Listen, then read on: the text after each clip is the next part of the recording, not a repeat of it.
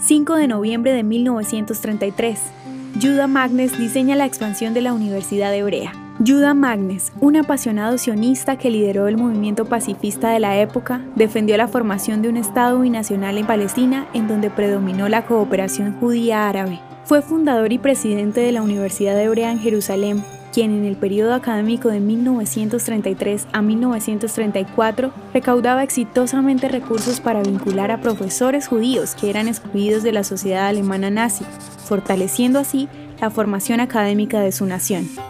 Magnes dedicó el resto de su vida a la reconciliación con los árabes locales, manifestando la necesidad de que los judíos y árabes encontraran formas para vivir y trabajar juntos.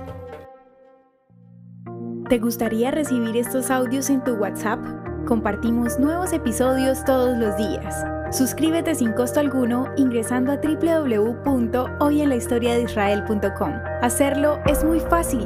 También puedes encontrarnos como arroba hoy en la historia de Israel en Instagram, Facebook, Spotify y otras plataformas digitales. Comparte este audio para que otros conozcan más acerca de Israel. Este proyecto es realizado por Philos Project. El contenido original de hoy en la historia de Israel fue provisto por el Centro para la Educación sobre Israel.